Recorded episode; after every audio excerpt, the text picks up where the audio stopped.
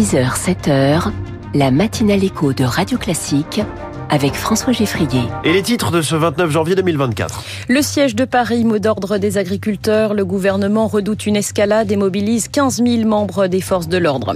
À Bordeaux, Toulouse ou encore Marseille, les taxis mènent des opérations escargot. Ils réclament le retrait de la convention entre leur profession et l'assurance maladie sur le transport sanitaire. Et puis, Vel négatif, Bombay, Résus nul, Quesaco, ce sont des sangs rares dont les donneurs sont essentiels pour répondre à la diversité des besoins.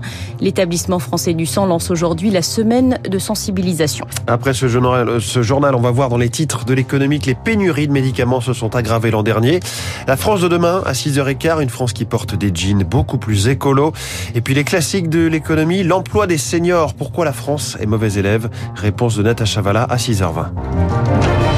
Laurence Gontier, bloquer Paris, c'est donc l'objectif des agriculteurs. La FNSEA et les jeunes agriculteurs appellent au siège de la capitale à partir de cet après-midi 14h. Au moins 8 points de blocage sont prévus sur les axes autoroutiers. Le marché de Rungis ou encore les aéroports sont aussi ciblés. Hier soir, le ministère de l'Intérieur a annoncé ce qu'il appelle un dispositif défensif important. Charles Ducrot. Par dizaines, les véhicules blindés se sont alignés sur les accès du marché de Ringis ou encore de l'aéroport Charles de Gaulle hier soir. 15 000 policiers et gendarmes sont mobilisés en France, principalement autour de Paris. Gérald Darmanin veut éviter la paralysie de l'activité économique tout en contenant la colère. Les unités sont appelées à la modération, mais une ligne rouge ne doit pas être franchie. En plus de Ringis et des aéroports, les tracteurs ont interdiction d'entrer dans les grandes villes. En cas de menace envers des personnes, des dégradations de biens publics ou privés, par exemple le saccage de camions, il y aura des interpellations, prévient le ministre de l'Intérieur qui veut à tout prix éviter ces situations. Son entourage a évidemment en tête la note du renseignement qui prévient du risque sérieux de troubles à l'ordre public. Les tracteurs sont imposants et puissants. À Beauvau, la crainte première, c'est l'accident. Gérald Darmanin assure lui-même que le dispositif vise avant tout à sécuriser les points de blocage. Les concessions annoncées par Gabriel Attal n'ont donc pas suffi à apaiser la colère des exploitants. La question de leur rémunération reste au cœur de leurs revendications. Avec l'inflation et l'augmentation des coûts, ils estiment que leur production ne paye plus assez et pointent les pressions exercées par la grande distribution sur les industriels qui eux-mêmes en font peser sur les producteurs. C'est intenable selon Nicolas Chaban. Il est à la tête de C'est qui le patron, société coopérative lancée il y a sept ans qui inverse la logique on va partir du producteur, on va sanctuariser le fameux juste prix pour qu'il vive de son métier, et ensuite on a reconstitué le prix en ayant des marges cohérentes au-dessus, et ce prix, il est inscrit sur le produit, parce qu'il est le résultat d'un vote collectif qui crée un cahier des charges et qui détermine le prix final du produit. Il faut que les rayons soient remplis euh, des produits qui vous disent concrètement à quoi sert votre argent, qu'on puisse ne pas aller vers ce prix le plus bas qui dirige tout. Récemment, il y a un, sondage qui est paru, c'est qui le patron Quand vous posez la question, est-ce que vous êtes prêt à rajouter des centimes? Si vous êtes certain que ça va bien aux producteurs, que ça change leur vie, que ça leur redonne le sourire, eh bien là, il y a 77% des gens qui répondent oui. Nicolas Chaban à la tête de C'est qui le patron interrogé par Eric Kioch. Autre mobilisation, celle des taxis. Des opérations à escargot sont prévues dans plusieurs villes de France. À Bordeaux, entre 500 et 800 chauffeurs sont attendus sur la rocade. À Toulouse, ils visent le blocage de l'aéroport de Blagnac. Ils protestent contre la nouvelle convention de transport sanitaire avec l'assurance maladie qui vise à faire des économies. Cette convention modifie les tarifications de la prise en charge des frais de transport de patients et va engendrer un gros manque à gagner, surtout pour les taxis qui travaillent dans les zones rurales, selon Stéphane Abeyou, porte-parole de l'Union nationale des taxis Haute-Garonne. Ça a un impact économique extrêmement important pour l'ensemble de nos entreprises, bien sûr. Avant le Covid, sur 850 taxis sur les départements, il y avait péniblement 300 taxis qui étaient conventionnés. Aujourd'hui, c'est 650 taxis qui sont conventionnés. Le taxi de ville, il a encore une petite part de marché avec le transport de personnes, les touristes, les hommes d'affaires, alors que le taxi rural, dans certains secteurs, c'est 100% de son activité, le médical. Donc on est en train de le suicider, entre guillemets, ce taxi-là. C'est grave ce qui se passe, c'est très grave. Stéphane Abeyou, porte-parole de l'Union nationale des taxis Haute-Garonne, répondait à Servane de Pastre. L'établissement français du sang lance aujourd'hui la semaine de sensibilisation aux dons de sang rares. Car au-delà des groupes A, B, O et de leurs résus, il existe une multitude d'autres groupes sanguins. On les appelle VEL négatif, Bombay ou encore Résus nul. En France, on estime à 700 000 le nombre de personnes concernées. La collecte de ces fameux sangs rares est donc essentielle pour sauver des vies. Rémi Fister.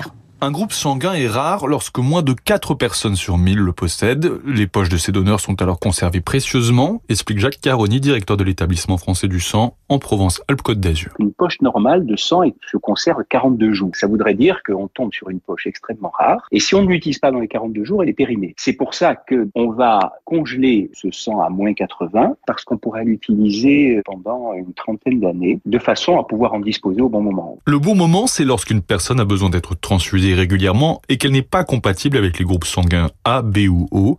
Lors d'un traitement régulier, comme dans le cas d'une leucémie, les poches de sang classiques peuvent être dangereuses. À minima, la poche qu'on va transfuser sera inefficace. Au pire, la poche peut être nocive et peut aboutir au décès du patient. Donc, euh, il y a la nécessité de respecter la compatibilité aussi pour ces sangs rares. Jacques Chiaroni le rappelle, en France, les personnes originaires du continent africain ou des Antilles ont plus de probabilité d'avoir un sang rare, car c'est là-bas que la diversité génétique est la plus importante. Radio Classique, il est 6h06, un espoir de cesser le feu à Gaza. Israël a jugé constructive une réunion qui s'est tenue hier à Paris entre des responsables américains, notamment le patron de la CIA, son homologue israélien du Mossad, ainsi que des responsables égyptiens et qataris, même si des différents euh, perdus entre les parties. Marc Tédé, les États-Unis pressent pour parvenir à une nouvelle pause dans les combats. Cette nouvelle trêve pourrait durer 5 à 8 semaines en deux phases. Dans un premier temps pour permettre la libération des femmes et des enfants enlevés le 7 octobre, puis dans une seconde séquence, la libération des hommes et des soldats, sans oublier la restitution des dépouilles d'otages morts au cours de leur détention. En échange, le Hamas, qui plaide toujours pour un cessez-le-feu permanent, devrait obtenir de nouvelles libérations de prisonniers palestiniens détenus dans les prisons israéliennes. L'accord prévoit aussi davantage d'aide humanitaire pour les civils de la bande de Gaza. Sur ce point-là, la chaîne américaine NBC affirme que l'administration Biden aurait envisagé de ralentir certaines livraisons d'armes à Israël pour contraindre le Premier ministre de l'État hébreu. Quant à l'entrée en vigueur de cette nouvelle trêve, ce ne sera pas avant deux semaines. C'est probablement le temps qu'il faudra à l'armée israélienne pour venir à bout de Khan Younes, considéré par Tzal comme le dernier bastion du Hamas. À Istanbul, une église italienne catholique a été attaquée. Deux assaillants ont fait irruption hier en pleine messe. Ils ont ouvert le feu avant d'être interpellés par la police turque. Un homme a été arrêté. Le groupe État islamique a revendiqué l'attaque. C'était un scrutin test pour l'extrême droite allemande. Le parti alternatif pour l'Allemagne, AFD, a échoué à des élections locales dans la région de Thuringe. Il a cependant obtenu plus de 47,5% des suffrages. Son rival conservateur l'a emporté avec 52,4% des voix. Le vote s'est déroulé au moment où le pays connaît des manifestations d'une ampleur inédite contre ce parti dont le programme est anti-migrant et anti-système. Les Bleus, champions d'Europe de handball pour la quatrième fois. La dernière remonte à 2014, il y a dix ans. La star Nicolas Karabatic et sa bande ont défait le Danemark hier soir. Score final 33 à 31 après deux haletantes périodes de prolongation. Explosion de joie lorsque Yanis Len clôt le match avec une magnifique contre-attaque.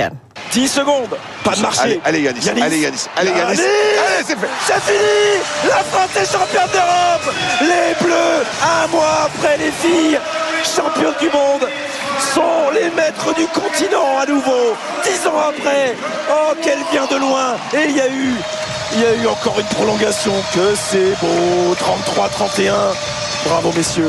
Les commentateurs du match très enthousiastes. Et puis en mmh. football, le PSG euh, tenu en échec à domicile par Brest de partout hier soir lors de la 19e journée de Ligue 1. Les Parisiens n'ont plus que 6 points d'avance sur Nice en tête du classement. Parfois on devrait faire toute l'actualité, je trouve, comme les commentateurs de foot, comme ici euh, Grégoire Margoton. Ça donnerait quelque chose comme Merci Laurence Gontier, c'était le journal de 6 heures sur Radio Classique. Ce serait... C'est un style. Ça pourrait réveiller un peu nos auditeurs ou nous-mêmes. Parfois, c'est vrai qu'on attaque un peu à 6 heures, on est un petit peu encore endormi.